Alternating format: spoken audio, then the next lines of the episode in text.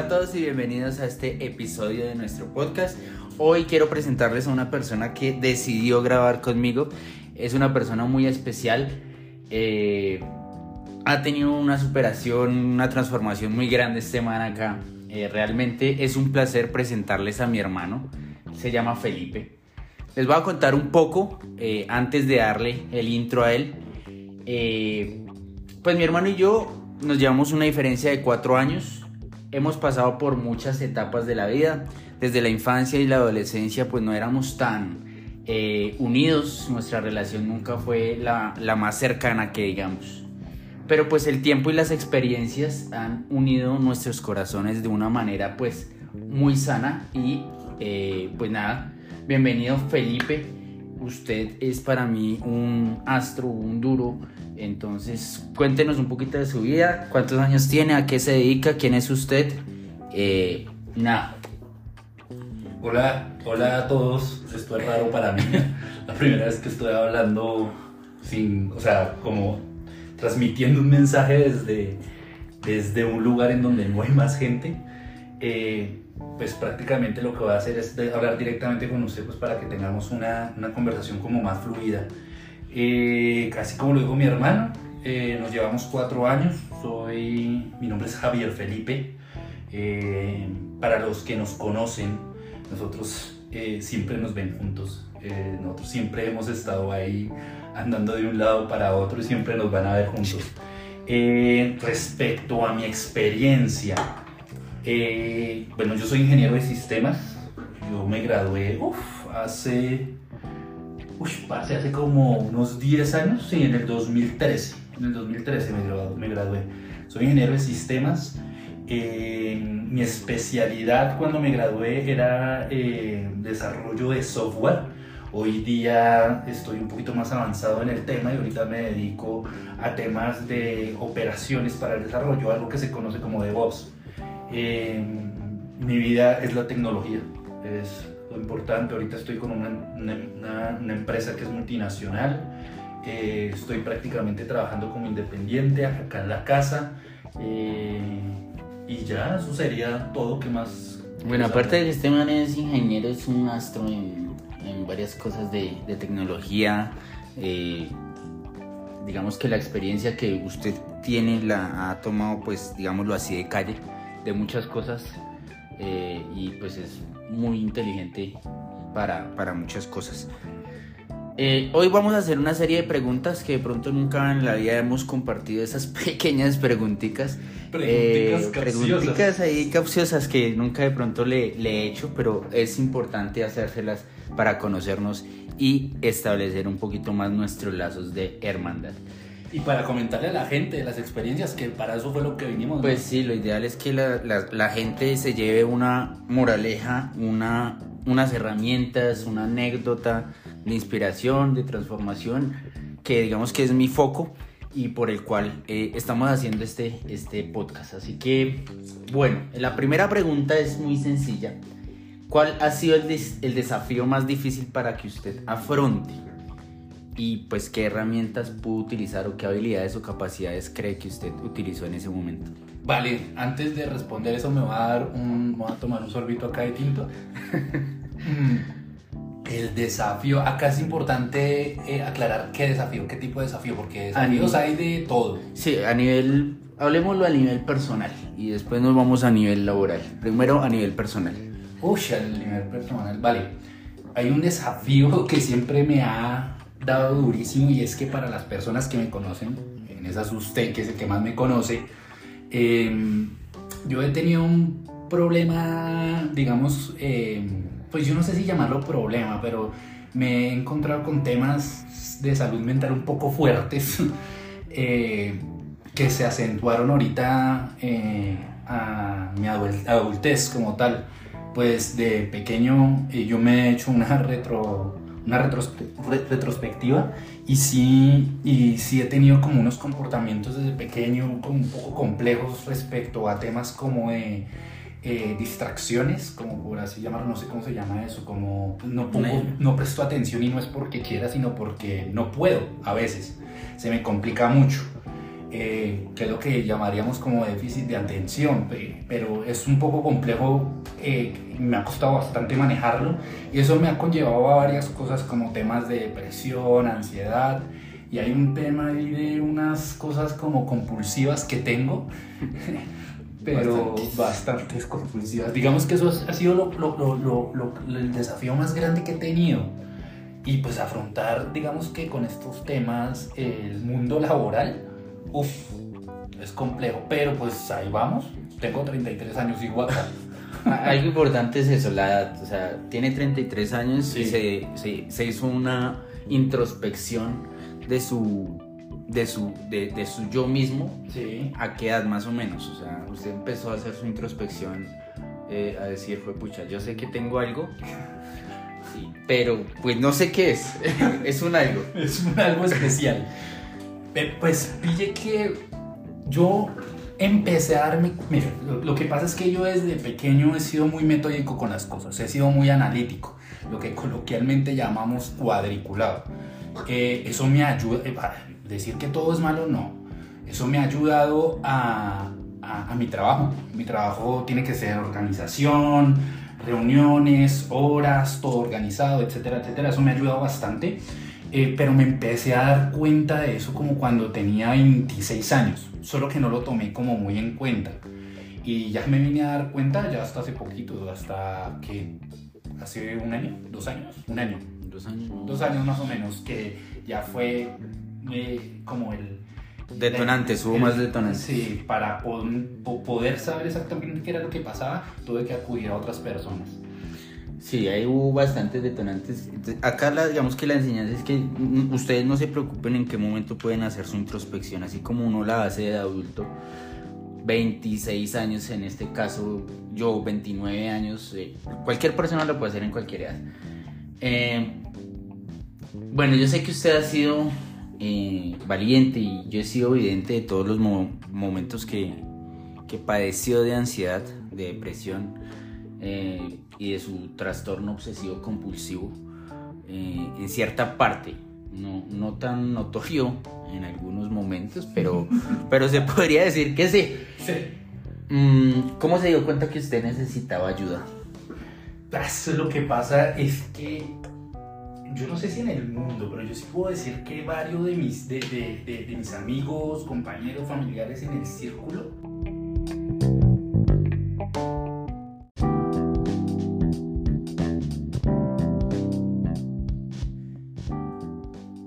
Yo he sido evidente de lo que usted ha hecho, de todos sus momentos de ansiedad, depresión y su trastorno obsesivo compulsivo. Mm, de hecho, he sido uno de sus pioneros de los que se la monta muchas veces.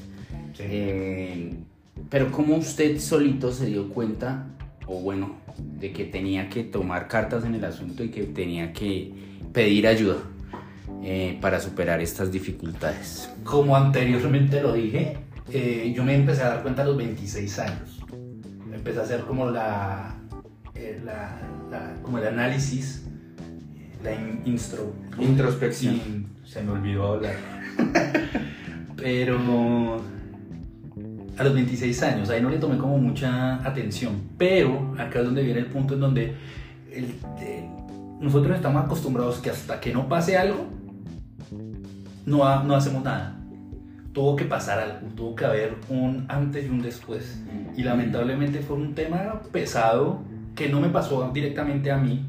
O sea, yo no, no salí afectado físicamente de la, de la, situación, pero sí vi algo y la, el entorno y lo que estaba pasando en ese momento pudo eh, afectarme físicamente a mí y para mal. Entonces ahí fue cuando me di cuenta, ahí fue cuando estallé obviamente en llanto. Eh, y le comenté a usted, justamente ese día nosotros estuvimos allá en Chía, eh, acompañando, haciendo algo, yo no me acuerdo si fue algo de mi mamá. Ajá. Y ahí eh, yo le comenté a usted y a Erika. Erika también estaba. Mm, Erika también estaba. Se los comenté a ustedes y en ese momento usted fue el que me ayudó como a buscar una persona eh, para que me colaborara con esto. Una, una, chica que se dedica a la psicología, que, o sea, sí fue un, un paso, un gran paso, porque me ayudó bastante. Y ella me ayudó a entender ciertas cosas que yo tenía, como el tema de la depresión, que fue, fue, fui diagnosticado con depresión, con ansiedad, pero yo no me acuerdo si era grave. Bueno, el punto es que estaba pasando por unos temas pesados. Eh, y, el, y el trastorno obsesivo compulsivo, aunque no salió en, en, ese día, cuando me hizo, ¿cómo, cómo se llama eso? La, la, historia clínica, sí, la, la valoración. La valoración eh, se sabía que se tenía. Entonces, pues la chica, obviamente con las herramientas que ella tenía, me, me, me, hizo centrar y me di cuenta de todo lo que estaba pasando por mi cabeza. Obviamente ha sido difícil, pero, pero he avanzado bastante. Pero al igual esto lo, lo, hablaremos, supongo que habrá otra pregunta respecto a ese tema. Pero sí, fue prácticamente, eso fue mis 31 años. Bueno, eso yo me acuerdo, fue en diciembre. Yo me acuerdo que fue en el diciembre del 2022. ¿Cómo es de metódico? No, mentira, diciembre del 2021. Ya se estresa porque no se acuerda bien. Bueno, sigamos. Eh, bueno, listo. Eh, bueno, a menudo, pues, digamos, como lo dijo Felipe, los desafíos personales se ven agravados por situaciones externas o detonantes externos y lo importante es conocer el detonante desde su raíz para poder atacar desde ahí.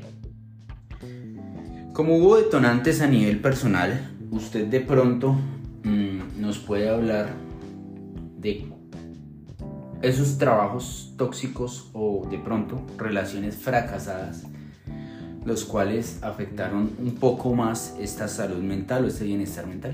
Vale, vale, listos. Eh, esto para aclararlo con la gente que nos escucha, eh, esa pregunta va muy enfocada a que Cristian ya me conoce. Entonces, eh, él entiende que esos detonantes tuvieron que ver con temas laborales y con temas personales más de relación. Entonces, por eso viene la pregunta. hablemos primero del tema, hagámoslo cronológicamente el tema de las relaciones, pues yo siempre he sido una persona que eh, a mí me gustaba ser, o sea, que la gente a mi alrededor estuviera bien. Eso, eso siempre lo he tenido, siempre me ha Y creo que existe también lo tiene. El punto es que ya lo llevaba a un extremo por el tema de la misma compulsividad y ya eh, así yo me sintiera como... me sintiera muy mal eh, lo único que importaba, lo, único que me importaba es que otras personas estuvieran bien. Esto tenía que ver con familiares, con mi mamá, papá, con mi hermano, con muchos amigos. Y lo que generaba esto es que yo me sentía como un culo. Claro. Es la verdad. Em, entonces, ¿cuál era la pregunta? ¿Entienden? Eh, bueno, ¿qué cómo hizo para superar? Va el tema de las relaciones. Entonces, eh, ese, ese punto eh, me lo estaba implementando, o sea, lo estaba haciendo incluso en el trabajo. Eh, yo un tiempo para acá, yo empecé a tener una relación, pues iba pues todo bien, como pues una relación muy normal, y después entré a un trabajo, un trabajo, yo antes estaba muy bien ubicado, estaba en una empresa, yo era desarrollador de software, de hecho yo era el líder eh, de tecnología porque era una startup, una empresa recién creada. Y yo me salí de esa empresa pues para ampliar mis conocimientos y pues tener, digamos que una estabilidad económica pues buena y pues estar bien prácticamente, que es lo que prácticamente nosotros todos buscamos. Y ahí repetí prácticamente dos veces, pero bueno. Eh, cuando entré a esta empresa, que no voy a decir el nombre. Claramente no vamos a decir el nombre. No voy a decir el nombre, pero pues las personas que están cercanas la, lo saben. Claro que sí, claro que sí. Em, solo trabajé dos meses en esa empresa. Uy, pero era un tema en que no había gerente, no tenía jefe, me entregaron un cliente que era pésimo, eh, tenía que entregar cosas entre el primer día y el primer día ya tenía que hacer como 10.000 cosas. Y tenía el día siguiente que ir a darle respuestas al cliente. Y el día siguiente que fui, la persona que estaba ahí me dijo, hey, ¿por qué no me han entregado esto? Y yo ni siquiera sabía cuáles eran las tareas. Y adicional a esto me dejaron como líder de 5 o 6 personas, un equipo. Uy, parce, ese equipo, pues, vea, el equipo, yo no, lo, yo no los conocí personalmente, pero el equipo estaba muy mal constituido, había personas que no, o sea, o sea, que llegaban tarde, personas que les importaba cinco lo que estuvieran haciendo, eh, estaban también como sin un rumbo porque el jefe anterior se había ido, había un man que yo no sé si tendría un problema, pero creo que era como, o sea, era muy extraño, era muy raro, y pues yo no sé, yo, yo no sé quién para decir qué era lo que tenía, pero creo que tenía como un leve retraso. Eh, o autismo o algo así, porque era muy extraño. Entonces, y no se comunicaba. Entonces me tocaba sacarle la información a las malas. Entonces pues, duré dos meses, yo me acuerdo que eso fue una de las cosas que me volvió, o sea, me estalló el tema de la depresión y la ansiedad en ese momento. Eh, lloraba, me, me, sentía frustrado, yo no sabía para dónde ir, yo no sabía si lo que estaba haciendo estaba bien y tomé una decisión solito, solito sin consultarle a nadie, que fue renunciar y ver qué era lo que pasaba aquí en adelante. Tenía que pagar un apartamento, tenía que pagar eh, los servicios en la casa, pues ayudar. En ese entonces vivíamos juntos pues, con mis papás. Eh, y me dio durísimo. La ventaja es que yo siempre he sido, digamos que todos los trabajos que yo he tenido, siempre he dejado muy buenas referencias. Entonces empecé a, a meterme con el tema independiente de otras empresas con las que estaba y pude soportar ahí como dos o tres años. Eso respecto al tema de la, del trabajo. El tema de la relación, obviamente después de eso, como a mí me desató el tema de la depresión y la ansiedad, empecé a ver como, digamos, como unos, eh, en la relación, eso terminó como permeando y me empezó a afectar en mi comunicación, en mi forma de hablar con la persona, en ese entonces mi novia, y, y hubo una ruptura ya después de un tiempo por temas ya personales y, eso me afectó bastante porque pues como yo llevaba todo al extremo por, mi mismo, por el mismo TOC, hay que entender, bueno, yo lo llamo TOC, ¿no? Por, por esos temas compulsivos que uno lleva todo al extremo. Sí, ya se va mucho al extremo. Mucho al extremo. Entonces, digamos, yo no estoy feliz, un poquito feliz, yo estoy totalmente feliz o estoy totalmente triste. Entonces empezó a pasar eso y, y pues obviamente hubo una ruptura y yo digamos que tenía ya una vida como era como mi, mi post, como mi zona segura, que se, me, se terminó desmoronando. Entonces, a la depresión que tenía por, con, con lo del trabajo, se me desmoronó, digamos, lo que había construido eh, como sentimentalmente, yo no sé cómo llamarlo eso, pero sí. Y eso me puso muy mal, muy mal durante un año. Y ya ahí, pues eso fue lo que pasó. Me puso bastante mal. Bueno, pues digamos que acá, acá hay otro aprendizaje que lo dijo, o sea, cuando hay un trabajo tóxico, más que todo un lugar tóxico, y nosotros nos sentimos en nuestra zona de confort, hay que salir de nuestra zona de confort para pues mirar otras expectativas de vida y otras expectativas de, de sentirse eh, holísticamente hablando, o sea, cuerpo, alma, eh, factores externos bien en cierta parte. Entonces, es, es un buen aprendizaje. Vayan tomando nota que esto se va a poner más bueno cada vez. Bueno, para mí como para muchas personas, usted puede ser una persona que genere mucha enseñanza. ¿Qué aprendió usted con las, con las dificultades? ¿Y qué le podría decir usted a una persona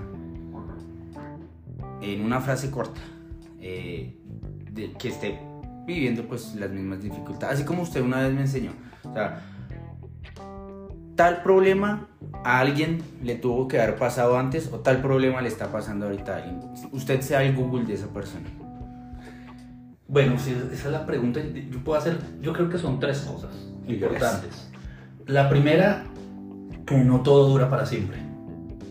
¿Sí? Uno está triste un momento de la vida, uno está feliz un momento en el día. No siempre usted tiene que estar feliz siete días. Incluso las 24 horas del día usted no puede estar feliz. Todo es temporal. Si usted entiende eso, usted entiende que cuando usted se siente triste, cuando le pasó algún cacharro feo, el día siguiente puede estar mejor. O dos semanas, o en mi caso, por ejemplo, que fueron prácticamente dos años. Eh, cosa que yo no entendía antes y eso me frustraba bastante y pues yo me levantaba pensando, ay Dios mío, otro día más. Esa es la primera.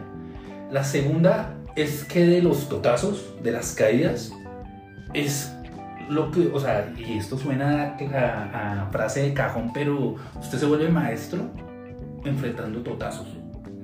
O sea, digamos que la experiencia que yo he tomado, que yo he tenido, que digamos que yo he sido consejero para muchas personas y yo no me considero un consejero, pero por las experiencias yo puedo decir, vea, pasó esto y esto se hacía así, ah, yo, la, yo la pasé así. Yo la pasé así. Eso, eso es importante. Entonces, un totazo que usted le llegue, una caída, pase, se quedó sin trabajo, terminó con su novia, terminó una amistad con uno de sus mejores amigos, en mi trabajo me tratan mal, me hacen bullying en el colegio, no sé qué carrera tomar, pase, todo llega a su tiempo porque lo que le da la respuesta a usted es la experiencia. Y todo va a llegar. Obviamente uno no se puede quedar eh, dormido en los laureles esperando a que, llegue la respuesta. todo de arriba, ¿no? Sí, eso, es mentira, pero, pero la experiencia es lo que hace, intentar y, y todos los días intentar y así usted se caiga. Eso sería lo segundo. Y lo tercero parce, o sea, eh, hacer la intro, ¿cómo se dice otra vez? Introspección. Eso. Y retrospectiva de las cosas, a usted lo forjan mucho en su carácter. Eso usted puede empezar, yo soy muy metódico como lo acabé de decir bueno, hace unos minutos, y yo me empecé a dar cuenta de ciertos patrones que yo tenía y que yo puedo manejar para eh, sentirme mejor o para hacer las cosas mejor o para no estresarme, o para manejar mis stocks, o para manejar el tema de mi atención, o etcétera, etcétera. Entonces, sí he aprendido eso. Ah, y obviamente, hay un cuarto punto, usted nunca va a terminar. Siempre es un proceso. Usted nunca, yo, yo estoy en proceso, y yo ya me hice la idea de que pues el tema de la depresión y la ansiedad yo ya la voy a tener, solo que yo ya no, ya, ya no peleo con ella.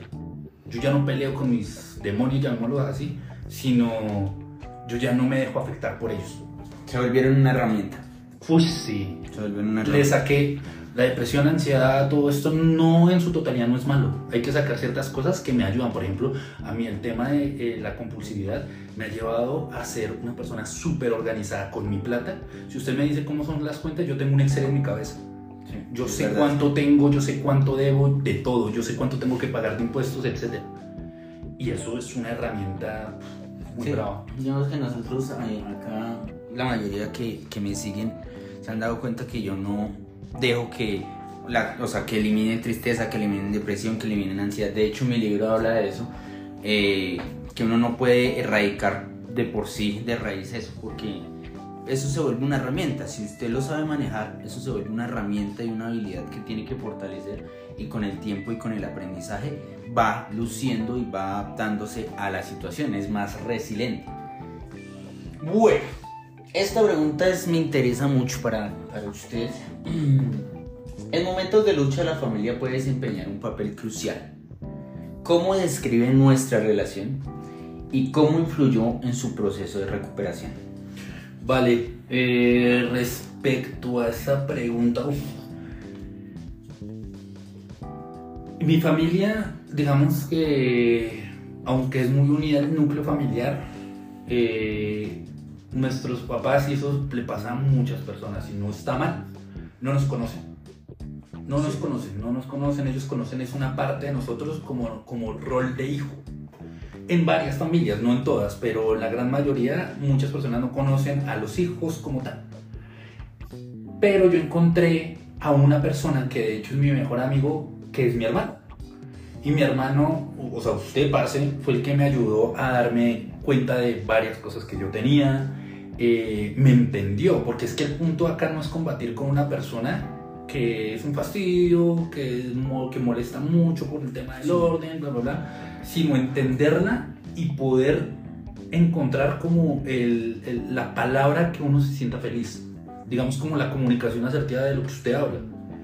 Ahí ese es el punto. Entonces yo me, yo me refugié mucho en usted. Usted fue el que, vea, sinceramente, el punto del antes y después lo, lo, lo rompes usted. Entonces usted es el que me conoce y de hecho se echó al hombro un peso grandecito, porque cuando uno le pasan estas cosas, uno, la ansiedad, depresión, todo esto, uno afecta a otras personas sí. a su alrededor, así usted no quiera, pero siempre les va a afectar. Y Cristian me ayudó, obviamente con la mejor intención, pero se cargó. usted se cargó de esas cosas. Eh, obviamente yo pude, eh, entre comillas, salir de este tema y, y, pues ahí vamos, los dos, porque como usted está para mí, yo estoy para usted y usted se ha dado cuenta que eh, pues nosotros estamos, esa es nuestra red de apoyo. Nosotros, pues usted es mi red de apoyo. Acá quiero que aprendan algo y es que por más golpes, por más que de pronto ustedes que se agarren con sus hermanos y digan que no los quieren, eh, creo que es la primera persona que usted, pues aparte de sus papás obviamente, ¿no? Es la primera persona en la que ustedes buscan un refugio, tienen que buscar un refugio si pueden. El tema acá es la comunicación asertiva y otro tema es el no juzgar, ¿sí? Ustedes tienen que aprender a no juzgar nunca ni a sus papás, ellos cometieron sus errores, ellos sabrán por qué y ustedes únicamente van a la ayuda, a la ayuda empática, a la ayuda de, de que tiene que salir adelante porque pues eh, es esa persona que usted ama o quiere mucho. En mi caso, como le dijo Felipe, obviamente yo me cargué muchas cosas y por eso también hubo un stop loss ahí, como por decirlo, de, de, listo, ya le ayudo a conseguir como tal un psicólogo y vámonos porque yo ya no puedo más, porque ya también estaban pasando muchas cosas en mi vida, entonces no, no podía cargarme más y podría haber pasado pues más grave las, las, las, situaciones. Entonces imagínense mi hermano y yo en depresión los dos junticos con pues, de la, mano. La terminamos de embarrar de cagar. Sí, entonces no. Bueno. Eh, ¿Usted tiene algún modelo a seguir? ¿Alguna persona que lo inspire? Eh, háblese de una persona súper famosa o una persona que usted diga, ah, qué putería este mano. Mm. Es complejo esa pregunta porque hay que entender, al igual, todo el mundo piensa diferente, esta es mi, mi, forma de ver las cosas, tener un referente es complejo, no se puede.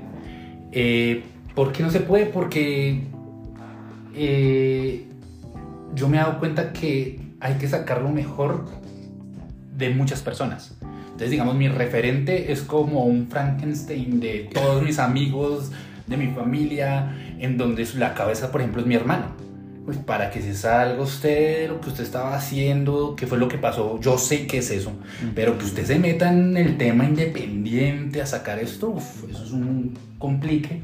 Y yo siempre he dicho, o sea, eh, mi hermano para mí es que usted tiene muchas cosas buenas. Y yo digo, si yo tuviera mi empresa, parce, yo lo contrato de una.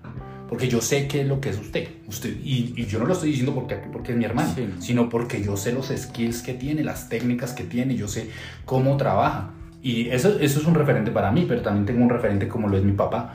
Nos enseñó que desde chiquitos que lo que, eh, si usted quiere ser feliz, tiene que trabajar. No hay nada mejor que ganarse el pan con el sudor de la frente. Eso es lo más gratificante que existe.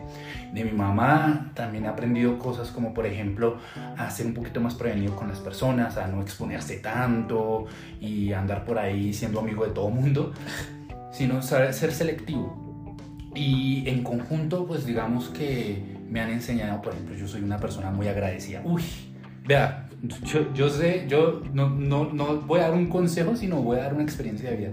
Parce, si usted da las gracias de corazón por un plato de comida, si usted da las gracias de corazón por, porque una persona eh, tuvo el tiempo de llegar, eh, o sea, llegó temprano a una cita, cosas así, uff, parece eso a usted le ayuda mentalmente de una manera brutal. Y además que eso se lo recompensa la vida, se los aseguro, se los aseguro por experiencia. A estar agradecidos, pero no un agradecimiento de eh, estoy agradecido porque los pajaritos cantan. No, no, estar agradecido con las personas, con las personas que están a su lado, con lo que usted está haciendo, con su trabajo. Parce, eso, eso me ha ayudado y la vida a uno se lo, se lo devuelve. No sé si llamarlo universo, no sé si llamarlo Dios, el destino, lo que no sé, lo, lo que ustedes crean. Pero de corazón, que les salga de corazón, parce, eso es lo mejor. Sí, ahorita me he dado mucho de cuenta, digamos que en esta situación, eh, que pues como ya lo dijo Felipe, de volverme, de pasarme, de salirme de una empresa que me estaba dando, digamos que un sueldo mensual y, y pues ya y salirme de ahí a volverme independiente, algo que ustedes tienen que aprender es agradecer. Y como les dice Felipe, pues sí, agradecerle al universo, a Dios, a que cante el día, a que canten los pajaritos, lo que ustedes quieran. Pero agradezcanle a las personas que hacen su vida un poco más amena, que los entienden de corazón, que la razón de ellos entiende que les brindan así sea un pan con un salchichón, con agua, con gaseosa, ¿sí? con un embutido por si no se jugo, jugo de guayaba, Jugo de que no gusta, que no le gusta. agradecerlo. Sí, cualquier cosa que a ustedes no les guste, también agradecerlo, agradecerlo, comérselo con las, con las mejores intenciones y, y darle las gracias con las mejores intenciones, que eso se les devuelve el doble, el triple. Sí. Así que apréndanse eso, agradezcan, agradezcan mucho hacia las personas que le hacen su vida un poco más amena. Bueno, vamos a cambiar un poquito de tema, vamos ya, vamos a dejar un poquito ahí el, el tema del dog y de las varias cositas que hemos hablado. Mm, cuente una anécdota que tengamos juntos. Uy, parce. Una, una chistosa, una chistosa, como, ¿Cuál no sé, un- como alguien que me descalabró una vez y, se- y, me- y yo mismo me descalabré supuestamente. Ah, esa es otra, bueno, otro, en otro momento, una más bacana. algo. A ver, una, una anécdota que tengamos los dos. Pues parece que hay tantas. Ya, nosotros de, de pequeños fuimos un poquito hiperactivos, llamémoslo. Sí, bastantes. Bastante hiperactivos y nos dejaban solo en la casa mientras mis papás trabajaban. Y nosotros cogíamos esa casa de ruana. Nosotros, yo me acuerdo que una vez, yo me acuerdo que una vez cogimos el colchón, nosotros teníamos un camarote. Nosotros cogimos el colchón de donde dormía mi hermano, mi, herma- mi hermano dormía en la parte de abajo, porque no lo dejaban arriba. Porque, Pues yo era el mayor, obviamente. Y Yo era muy pequeño y me caí y me, me podía matar. Sí, y cogíamos ese colchón y nos bajábamos en una casa de dos pisos. Nos bajábamos Ah, esas sí. escaleras en ese colchón como si fuera un trineo. Pero lo chistoso del asunto es que mi papá y mi mamá nunca se enteraron hasta hace dos semanas. Hasta hace poquito. que Eso nos abrían esos chico. ojos. Nos dijeron, ¿pero qué más hacían? Nosotros jugábamos boxeo con unas babuchas que nosotros teníamos, Ah, sí. como de garritas. Y las garritas nosotros le poníamos cinta para que Para no nos no las- chuzarnos. para no chuzarnos los ojos. Y nos agarrábamos rompo y cogíamos las puertas a patadas. Cuando usted se enrabonaba, se metía al cuarto. ¿Ya Ah, pasa? sí, pero es que me sacaba la piedra. Y vea, ay, vea, yo lo admito. Yo, yo, yo le echaba mucho la culpa a mi hermano cuando nos pillaban. Por ejemplo, una vez, una vez quemé un espejo, quemé un espejo y por allá se lo fui y se lo encalenté a mi hermano debajo de la cama porque me dio miedo. Y una vez mi mamá fue y nos, nos puso a revisar debajo de las. Porque no encontraba el espejo. Porque no encontraba el espejo y allá estaba todo vuelto nada. Y preciso, debajo de mi cama. Y debajo de la cama, y mi, y mi hermano le decía, pero yo, le decía a mi mamá, pero yo cómo voy a hacer, yo no voy a ser tan bobo de meter el espejo debajo de la cama. Y yo atrás con una cara, es que ustedes no me están viendo ahorita, pero con una cara de Dios mío. Ay, hay muchas anécdotas. Yo también jugando, obviamente, nunca lo hice de aposta, jugando le rompí la cabeza un par de veces. Un par de veces. Sí, no, todo fue jugando. ¿no? Sí, todo fue jugando. Ahí usted también me pegaba bastante. Ah, pero poquito, poquito. Y vea que fuera de eso, nosotros aunque fuimos un poquito como desjuiciados en, en la casa, pues en el colegio no fue mucho. Bueno, usted sí. Una parte. Eh, vea cómo nosotros somos ahora. Ya hoy día yo no le toco un pelo a mi hermano. Porque no puedo, porque ya se volvió grande y ya me fractura deditos, por ejemplo. Ay, sí, una vez le fracturé un dedo del pie por estar jugando pendejamente. Pero bueno, estar haciendo peleitas. por haciendo peleitas, queríamos recordar viejos tiempos. Pero pues ya no, ya no, no, ya de hecho no nos agarramos, no. No, ya no hay. No va en nuestra esencia, No. realmente. Habla- hablamos, nos abrazamos, nos damos besos en las mejillas, mejor dicho. Nos discutimos, pero no Pero no, ni siquiera nos discutimos. De hecho, el único que discute puede que sea Felipe, pero yo Sí. no, yo no, yo no peleo con la vida porque pues que yo discuto por el mismo hecho. Vea, hay un tema de la comunicación asertiva que me he dado cuenta eh, de Cristian y es que yo para yo soy muy a mí me gusta debatir. A mí me gusta, muchas personas lo toman como discutir, pero a me gusta debatir por saber el por qué, por qué piensa una persona así, eh, que me dé la opinión, yo doy la opinión de la eh, mía.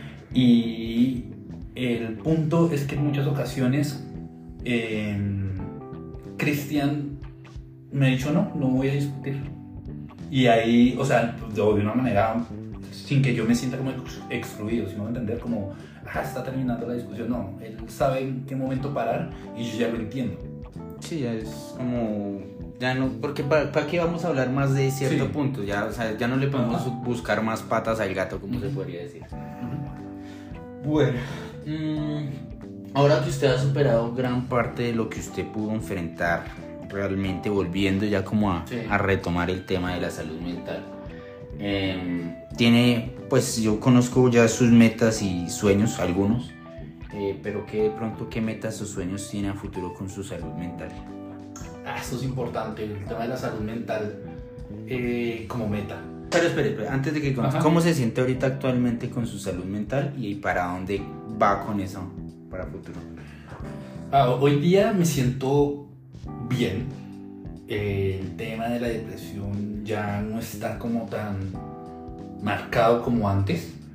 Eh, mis ataques, a mí me daban ataques de pánico cuando eh, por, por la ansiedad y eran ataques muy recurrentes y eran muy fuertes. Yo ya no los tengo desde hace ya hace como un año. Un año, sí. Un año, en sí. agosto 31 Ah, sí. cuando nos dio algo por allá en Cartagena. Eh, yo ahorita me siento bien. Yo me siento bastante bien. Le he bajado bastante. De hecho, prácticamente yo ya no tomo. Lo- les comento acá. Cuando pasé por esos eh, temas y esos episodios feos, yo me refugié en el alcohol. En las salidas, en la noche. En vivir todos los días como si fuera el último. O sea, eh, andar por las calles para llegar a mi casa, bueno, era tenaz eso. Eh, y ahorita yo ya no ya no, ya no lo necesito. Un fin de semana yo prefiero gastarme la plata en comida, sinceramente. O salir a darme una vuelta con mi hermano, o salir a darme una vuelta con mi novia, o salir a darme una vuelta con alguien, o invitar a mis papás a almorzar. Eh, el alcohol, quitándolo, quitando esa ecuación, me ayuda un 50%. Y el otro 50% eh, la red. También que entendí varias cosas que tengo que tener en el trabajo. Ahorita en el trabajo me siento súper bien. Estoy trabajando en lo que me gusta. Estoy trabajando desde la casa. No me tengo que estresar yendo de un lado a otro. Mi jefe es un man re áspero. Y ojalá escuche este podcast. El man es de Chile, se llama Javier. Me siento re bien en donde estoy trabajando. Mi novia eh, ha sido una persona que me ha sanado bastante ciertas heridas que tenía, que ya estaban cicatrizadas, pero ella les aplicó. Cicatrico. Sí, eh, y ahorita me siento bastante bien. Mi objetivo es paulatinamente ir manejando un tema más de lo de mis obsesiones sobre mi compulsividad. Eh, aún todavía tengo unas que como por ejemplo yo todavía tengo pensamientos intrusivos, es que se llaman. Todavía los sigo teniendo, pero ya no como antes, pero la idea es también bajarle a eso. Eh, pues las personas que conozcan de este tema de pensamientos intrusivos es prácticamente eh, eh, tema, eh, ¿cómo se llama? Es como acciones en su entorno que probablemente nunca jamás van a pasar. Eh, como cuando, o pensar que, digamos, por ejemplo, se le va a derretir la cara a alguien o cosas así que vienen de un momento a otro. Y suena chistoso, Pero la es verdad, así, es así. Es así. Y usted necesita hacer ciertas cosas para que eso no, entre comillas, no llegue a pasar. Yo tenía, digamos, una obsesión por apagar tres veces la luz en mi cuarto, cosas así. Eh, no hacerlo de los, o sea, no me gustan los números impares, tiene que ser siempre números pares, cosas así. Eso yo lo he venido manejando, eh, pues para mantener un poquito más, o sea, de estabilidad emocional, porque las personas que lo sufren me van a entender, uno se estresa muchísimo por pendejadas por, por no pisar, digamos, las líneas de un andén. Eso no lo hago yo, pero yo conozco gente que sí lo hace. Eh, Y suena chistoso, pero suena es chistoso, verdad, pero la pero la verdad. gente hace eso. la, la verdad.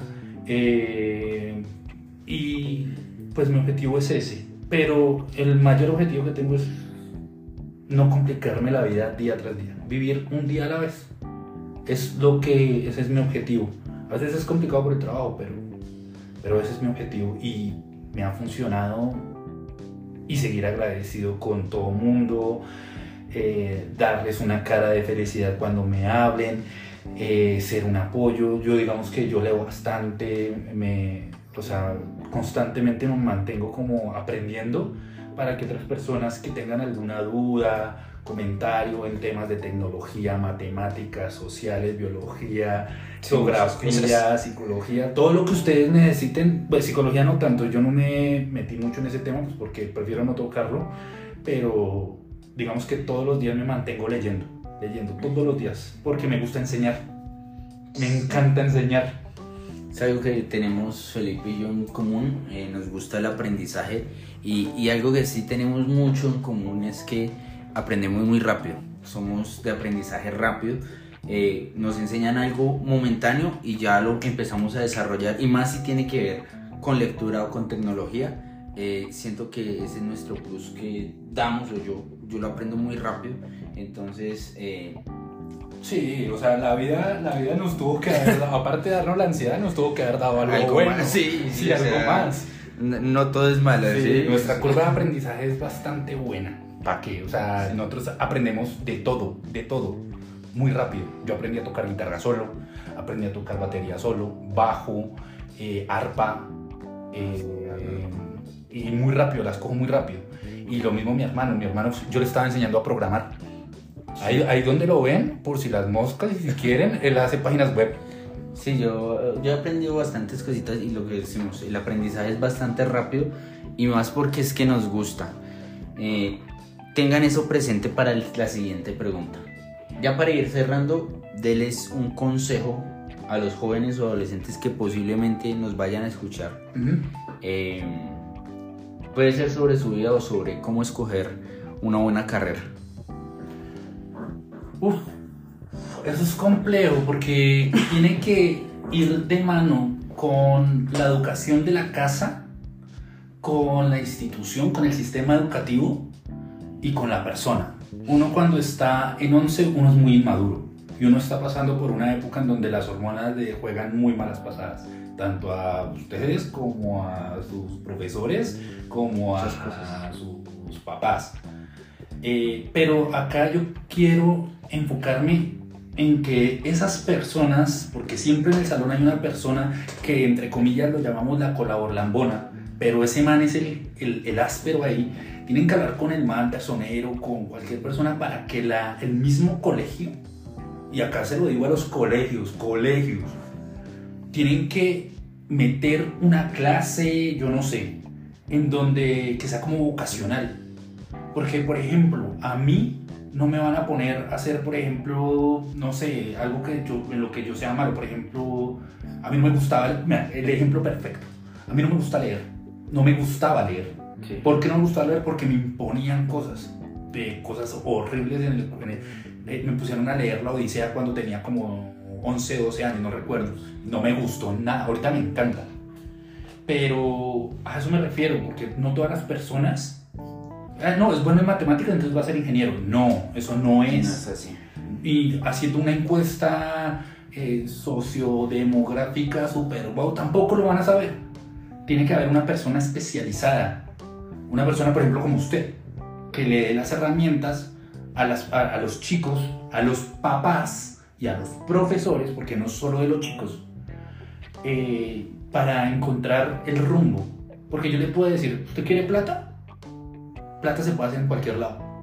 Usted puede ser, no sé, eh, sin ser grosero con las personas con las que voy a mencionar, usted puede ser ayudante de bus y en un futuro puede ser el dueño de unas flotas.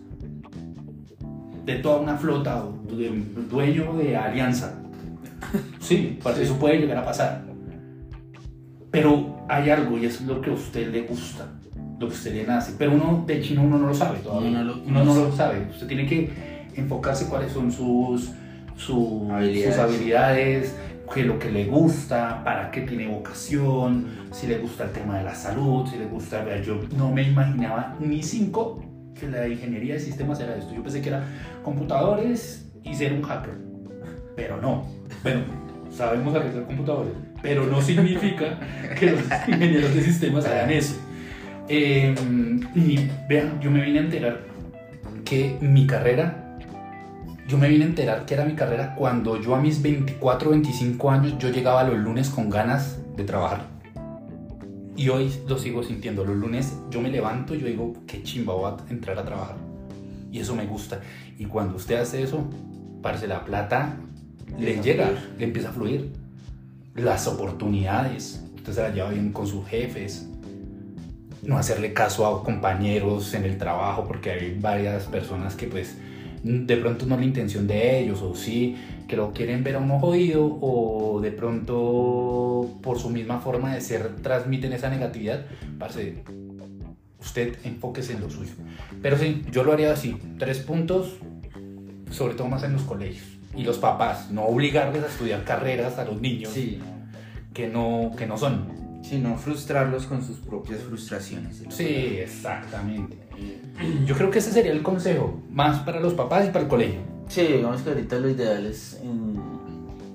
Yo tengo una, una conferencia que se llama Creando Futuro, donde vamos a sacar, eh, pues digamos que a, a flote esto y la toma de decisiones en adolescentes. Como le dice Felipe, más o menos un adolescente promedio, las hormonas están supremamente alborotadas y, y realmente el enfoque no es el mismo que tenemos ya ahorita de adultos. El enfoque de un eh, adolescente, de un pelado, un niño, Es el tema es social. muy social y aparte que las redes sociales están influyendo mucho, entonces ustedes preguntan en un colegio y más del 50-60% quiere ser influencer en este momento.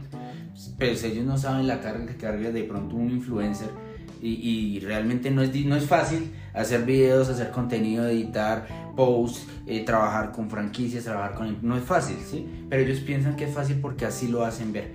Sin embargo, tienen que enfocarse qué les gusta, buscar habilidades, buscar, hacer una introspección de adolescente, cuáles capacidades tiene y cuáles capacidades puede fortalecerse.